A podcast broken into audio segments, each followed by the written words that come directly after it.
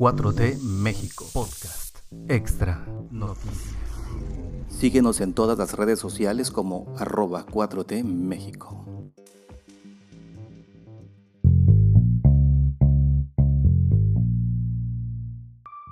Jueves 17 de febrero de 2021, esto es 4T México Noticias.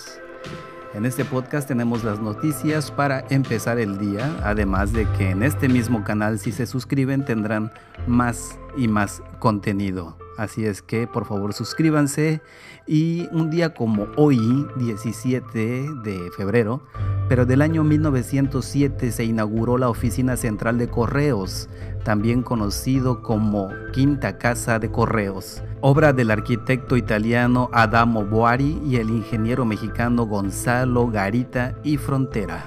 Yo soy Mario Alfonso y las noticias que tenemos para hoy son las siguientes. AMLO llama a Loret, Aristegui y López Dóriga revelar cuánto ganan. El presidente de México, Andrés Manuel López Obrador, aseguró que el periodismo también es un ejercicio público, por lo cual debe haber mayor transparencia en los sueldos de quienes, dijo, perciben ingresos millonarios. Las confrontaciones entre el presidente de México y el gremio periodístico continúan en medio de un clima tenso en el que ya se han asesinado a seis comunicadores en lo que va de 2021 en el país.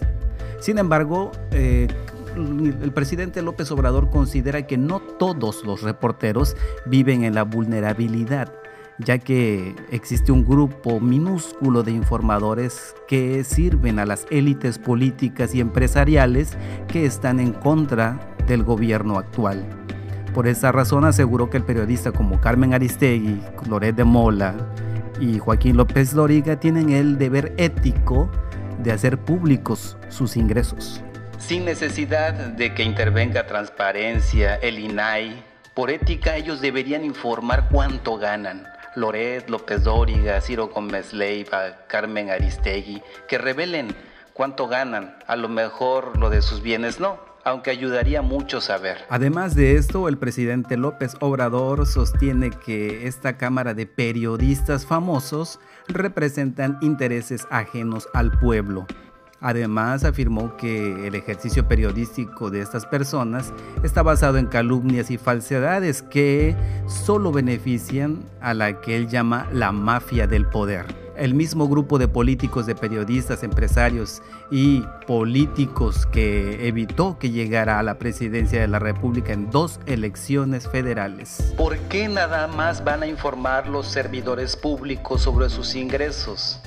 Dicen que los periodistas son privados. No, sus ingresos tienen que ver con el presupuesto y los bienes públicos. Desde la semana pasada el presidente mantiene la confrontación que ya conocemos, Carlos Loret de Mola, el de Latinus, que ha encabezado algunos reportajes que señalan directamente a la familia del presidente y de beneficiarse de recursos públicos, además de que ya sabemos que el periodista tiene pues una mala fama de ser creador de algunos eh, montajes o de varios montajes periodísticos.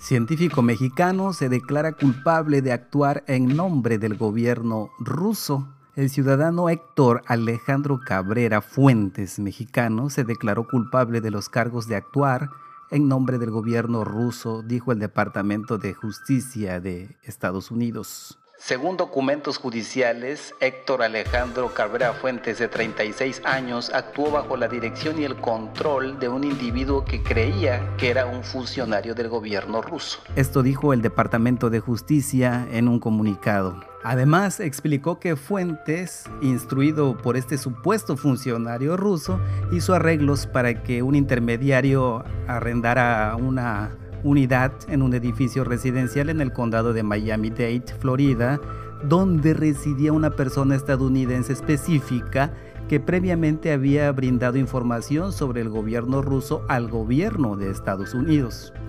Fuentes viajó a Miami para obtener el número de placa y el lugar de estacionamiento del vehículo del individuo para entregárselo a un presunto funcionario ruso en su próximo viaje al país según el comunicado.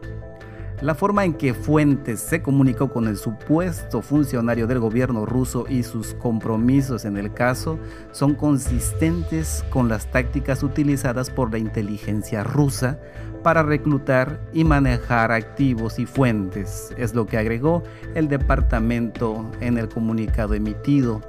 Está previsto que Fuentes sea sentenciado el 17 de mayo y enfrenta una pena máxima de 10 años de prisión. ¿Qué tiene que ver Peña Nieto con el escándalo de Roberto Palazuelos?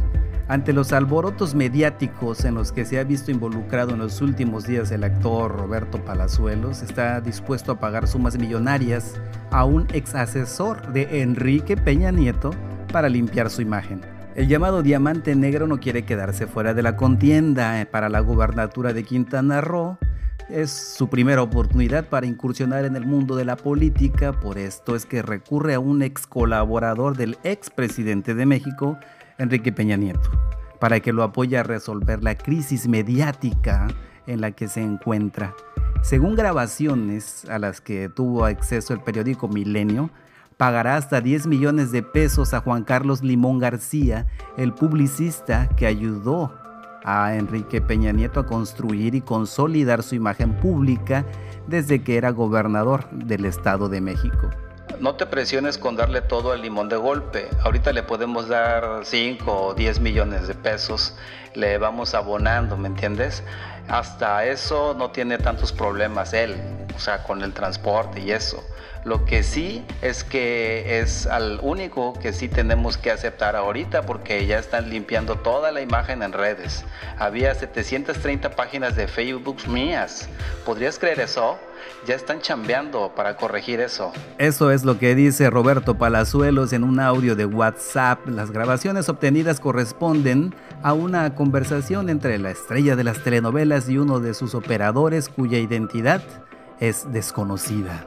Asimismo, se puede apreciar cómo Palazuelos dice que hay un chingo de trabajo por hacer para limpiar su imagen en los espacios digitales, donde ha sido señalado de prepotente, deshonesto, violento y mafioso, a raíz de unas declaraciones que él mismo eh, dijo y le dio a conocer a la prensa en las que tiene armas y ha estado involucrado en tiroteos.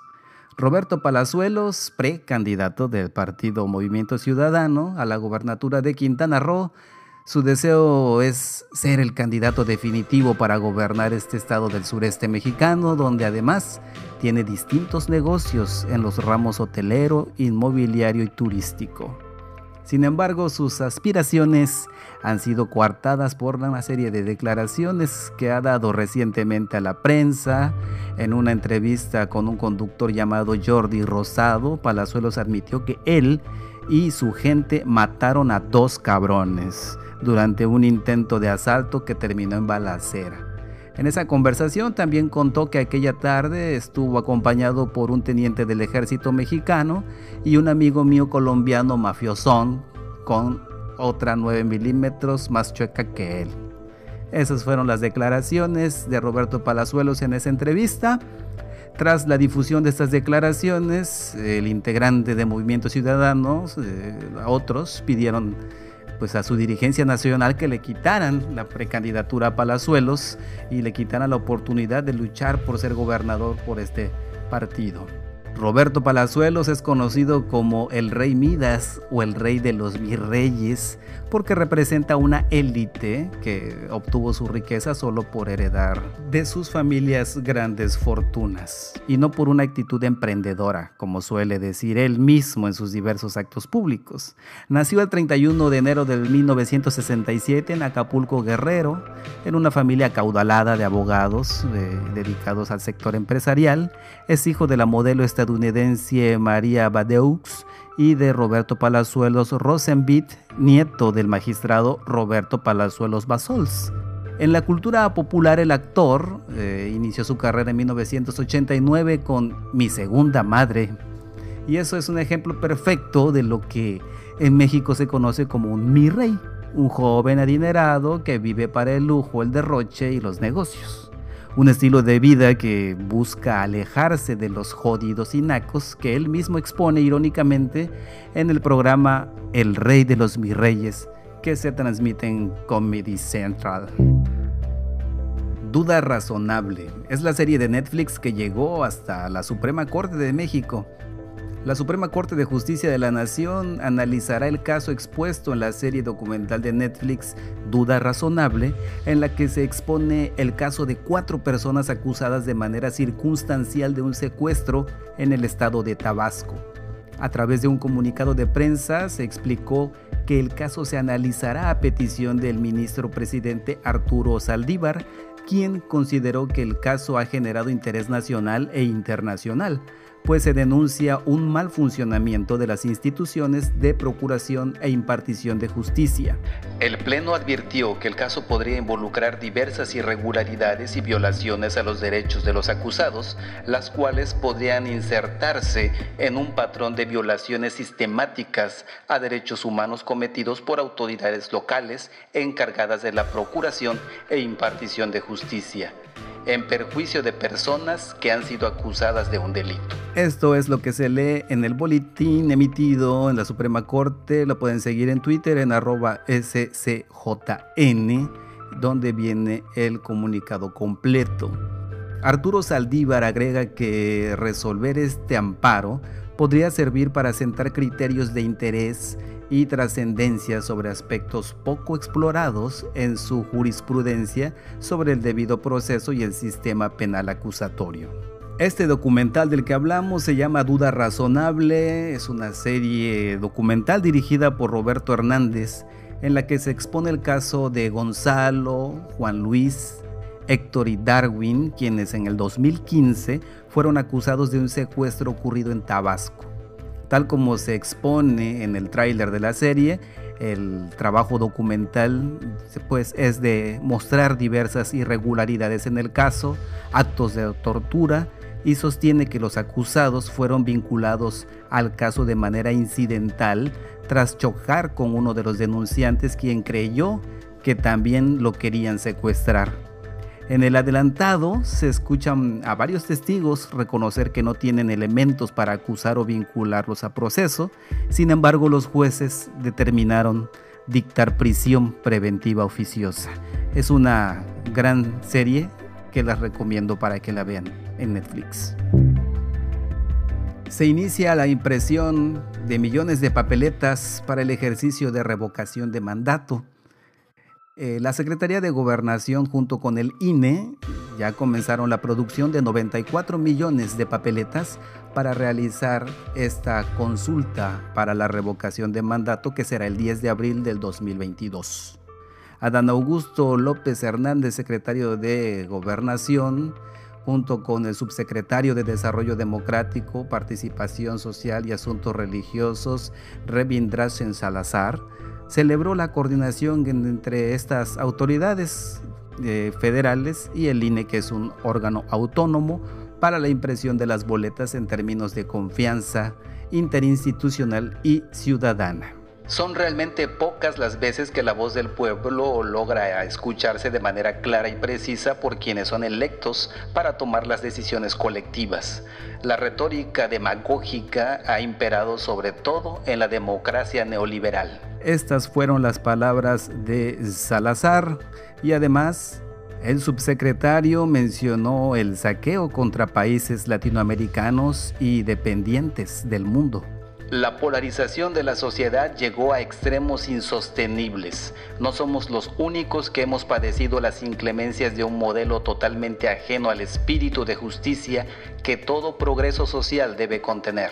Y por su parte, el consejero presidente del INE, Lorenzo Córdoba, celebró la coordinación institucional para lograr la impresión de las boletas. El arranque de la impresión de las boletas para el primer ejercicio de la revocación de mandato de nuestra historia es la reiteración de ese trabajo conjunto, pero sobre todo me parece la expresión del profesionalismo de dos instituciones del Estado mexicano, Talleres Gráficos de México y del Instituto Nacional Electoral. Además, dijo de la certeza, habló de la imparcialidad, de los rasgos que distinguen al Instituto Electoral, etcétera. Así que Córdoba en esa conferencia de prensa habló acerca de esto, de las boletas, y que además son boletas que son inalterables, se aplica tinta indeleble a los, participantes y las credenciales para votar son infalsificables y emitidas por una entidad autónoma ajena a intereses partidistas. Cosa que no le creemos a Lorenzo Córdoba, pero ya está echado a andar esto de la revocación de mandato, lo que es un ejercicio inédito en nuestro país y debemos de participar. El fundador del partido español Podemos, Juan Carlos Monedero, acusó a empresas como Iberdrola y OHL de ser neocoloniales, ya que buscan tener injerencias directas en los gobiernos extranjeros, como el de México. Así es que Monedero respalda al presidente Andrés Manuel López Obrador acusando a estas empresas y las llama neocoloniales. Monedero se pronunció sobre las recientes declaraciones del presidente López Obrador sobre pausar la relación con España por la actuación que habían tenido algunas de sus compañías en México. Al respecto, el politólogo defendió las declaraciones del mandatario mexicano y sostuvo que dichas empresas actúan como neocoloniales y le faltan al respeto a un presidente que les pide actuar de una forma diferente. Aquí en España sabemos cómo se comportan estas grandes empresas y lo que decimos los españoles de Naturgy a Iberdrola, a HCL o OHL, cuando vayas fuera, no hagas las barbaridades que haces aquí porque aquí es un problema que tenemos que solventar entre nosotros, pero fuera estás ensuciando el nombre de todos los españoles. Estas fueron las declaraciones de Monedero y además criticó que firmas como Iberdrola se permiten el lujo de contratar a expresidentes y exfuncionarios mexicanos quienes no tienen una especial sensibilidad democrática para obtener información privilegiada y beneficiarse aún más de sus operaciones en México. Por ello hizo un llamado a dejar atrás la narrativa de que el beneficio de dichas corporaciones es compartido, pues actualmente España tiene una de las tarifas de luz más altas. Aquí la factura de la luz se nos ha multiplicado ya me dirá alguien en qué me beneficia a mí como español que Iberdrola sea española porque pago una de las facturas de luz más caras de Europa. Esto comentó en el programa Los Periodistas con Álvaro Delgado y Alejandro Páez Varela. Por eso consideró que el pronunciamiento del presidente López Obrador es de un sentido común y propio de demócratas y lamentó que su gobierno, en vez de escuchar al presidente mexicano, lo confrontó y defendió intereses de sus empresas. Cuando yo veo que López Obrador le dice a Iberdrola, aquí no vengas con esos comportamientos, que me hubiera gustado que mi gobierno, que mi gobierno se hubiera puesto al lado de López Obrador y le hubiera dicho, pido disculpas por el comportamiento de esta empresa de matriz española y le vamos a mandar un mensaje a esta empresa diciendo, no tengas estos comportamientos porque manchas el nombre de España.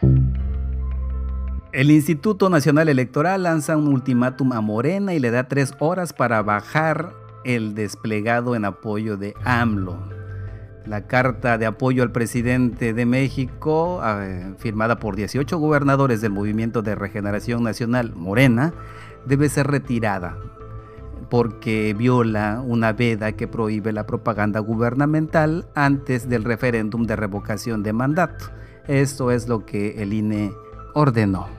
El INE acordó ordenar a los gobernadores que de inmediato y en un plazo que no podía exceder de las tres horas realizaran las acciones y trámites y gestiones necesarias para eliminar la publicación denunciada de sus redes sociales, así como eh, de cualquier otra plataforma electrónica o impresa bajo su dominio, control o administración. Un referéndum revocatorio de mandato por pérdida de confianza ha sido convocado por iniciativa del propio presidente y de su partido Morena para el 10 de abril, que la oposición rechaza porque lo considera un acto publicitario. Según el acuerdo emitido a las 11 horas locales, la Comisión de Quejas del INE ordenó retirar el comunicado de los gobernadores y la jefa de gobierno Claudia Sheinbaum, ya que aparentemente es una acción concentrada por los denunciados para difundir de forma expresa y preponderante logros y acciones del gobierno federal. Mientras tanto, la Comisión de Quejas y Denuncias del INE sesionó de manera virtual para conocer una queja del PAN, Partido Acción Nacional, principal fuerza opositora en el Congreso en contra de los 18 gobernadores de los 32 de todo el país. De acuerdo, eh, el acuerdo que se tomó por unanimidad señala que la ley ordena que personas con funciones públicas de todos los ámbitos y niveles de gobierno ajusten sus actos a los parámetros constitucionales de la revocación de mandato en curso, que incluye la prohibición de utilizar canales o vías oficiales de comunicación para difundir propaganda gubernamental. Los gobernadores se unieron en torno al presidente que enfrenta señalamientos de presuntos conflictos de intereses. El INE llamó a las personas que desempeñan cargos públicos a evitar difundir propaganda gubernamental en periodo prohibido. Esa propaganda individual o conjunta que puede representar una afectación a los principios de imparcialidad, neutralidad o disposiciones vinculadas con el referéndum revocatorio. La autoridad electoral recuerda la prohibición de aprovechar los canales o las vías oficiales de comunicación para difundir propaganda gubernamental. López Obrador mencionó la carta en su conferencia de prensa el 14 de febrero para agradecer el apoyo de los gobernadores. Sin embargo, en esta nota podemos ver, en esta misiva, en este ordenamiento del INE, podemos ver que hay una tendencia a apoyar a la derecha conservadora que existe en este país, el INE, y ya hemos visto que Lorenzo Córdoba se ha reunido con los partidos de oposición, con los presidentes de los determinados partidos de oposición, así es que no sabemos si va a haber algo de mano negra en esto. México se pronuncia sobre la crisis de Ucrania el gobierno de México manifestó su respaldo a una solución pacífica de las tensiones internacionales alrededor de Ucrania y comenzó el traslado de 25 familias de conacionales al sur del territorio de ese país, informó el canciller Marcelo Ebrard. Estamos en favor de una solución pacífica. Ojalá que las negociaciones tengan éxito, pero mientras tanto hay que proteger a las personas. Entonces ya iniciamos hoy, miércoles, ese proceso y vamos a estar cuidando a las familias mexicanas que viven en Ucrania.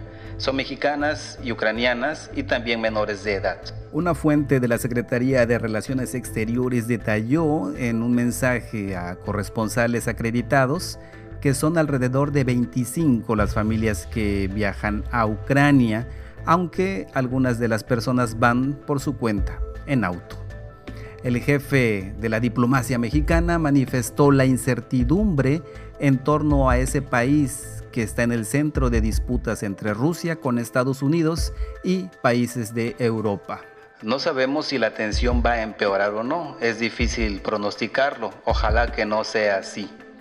En Ucrania, como sabemos, ha habido una situación de tensión internacional. Esas fueron las palabras del canciller Marcelo Ebrard.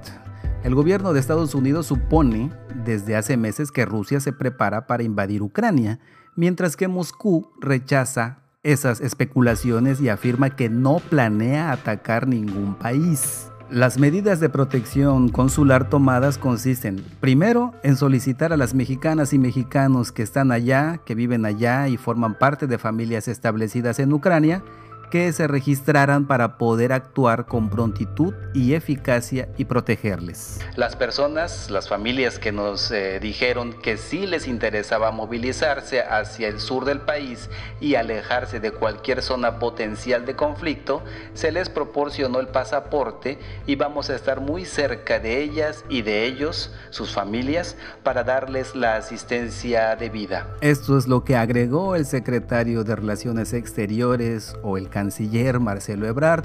Por su parte, la fuente diplomática dijo a los medios que las personas que viajaban, 15 lo hacen en autobús dispuesto por la Embajada Mexicana, mientras que 17 lo hacen por su cuenta en sus coches y otros en tren o autobús porque no llegaron a Kiev, la capital ucraniana, a tiempo. Rusia rechaza las sospechas de una operación militar y defiende el derecho a mover fuerzas dentro de su propio territorio según lo estime conveniente.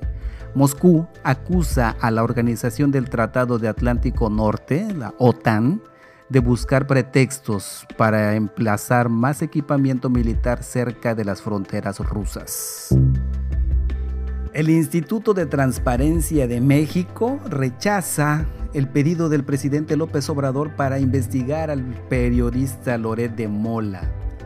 El Instituto Nacional de Transparencia, Acceso a la Información, INAI, que es autónomo, de México rechazó la petición del presidente López Obrador sobre los ingresos y propiedades de un periodista que investiga a la familia del gobernante. En referencia a su petición, consiste en que este instituto lleve a cabo una investigación para hacer públicas las percepciones, los bienes y el origen de la riqueza que posee el señor Carlos Loret de Mola, socios y familias se le informa que el INAI no cuenta con facultades constitucionales ni legales para realizar investigaciones como la solicita. Esto es lo que dice la respuesta del Pleno de ese instituto autónomo en una carta firmada por la presidenta Blanca Lilia Ibarra Cadena.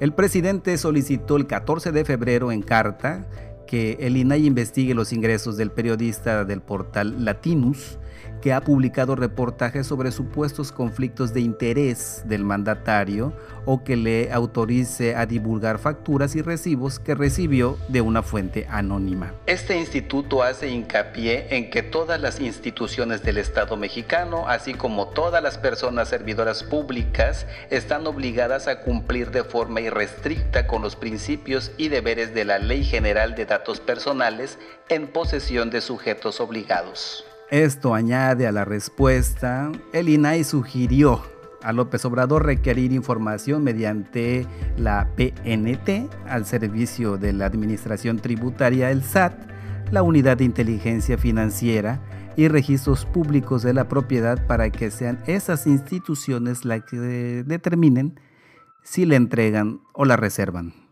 El organismo también responde a la petición del presidente de que el INAI sí puede como ciudadano, ejerciendo su derecho de libertad de información y expresión, dar a conocer las facturas o comprobantes de ingresos del señor Loret de Mola. Además, en la respuesta que envió el INAI eh, al presidente, le recuerdan dos artículos de la Constitución. En primer lugar, el número 6 o el sexto, que prevé que la información referente a la vida privada y los datos personales será protegida en los términos y las excepciones que fijen las leyes. El presidente le pidió al INAI confirmar la información anónima que recibió sobre supuestos ingresos de casi 1.7 millones de dólares el año pasado, el periodista que investigó la casa del hijo de Andrés Manuel López Obrador, o replicó simplemente esa, esa investigación. Esta persona se ha dedicado de manera permanente a calumniarme con el propósito de afectar mi autoridad moral y buscar detener el movimiento de transformación que millones de mexicanos estamos impulsando. Esto es parte de lo que afirma el presidente López Obrador en la carta emitida al INAI. Por otra parte, el artículo 16 de la Carta Magna establece el derecho de toda persona a la protección de sus datos personales, el acceso, rectificación y cancelación de los mismos, así como manifestar su oposición a los términos que indique la ley. Con esas disposiciones constitucionales, el organismo autónomo enfatiza que cualquier autoridad del Estado mexicano tiene el deber y la obligación de garantizar la protección de los datos personales que tenga en su posesión como consecuencia de sus atribuciones. Además, el INAI subraya que la decisión de dar a conocer un comprobante con requisitos fiscales, factura o cualquier otro documento con características similares de una persona física identificada o identificable que contenga información patrimonial es potestad de la persona a quien pertenece estos datos personales, en este caso de Loret de Mola. Según el dictamen, el presidente solo podría dar a conocer información fiscal de Loret de Mola en caso de que los recursos sean recibidos directamente del erario público o de tener el consentimiento previo del periodista, el cual debe otorgarse de forma libre, específica e informada. El presidente afirmó en su misiva que personas anónimas hicieron llegar a la Oficina de Atención Ciudadana de la Presidencia un resumen de una documentación en donde Loret de Mola obtiene ingresos anuales de 35 millones de pesos.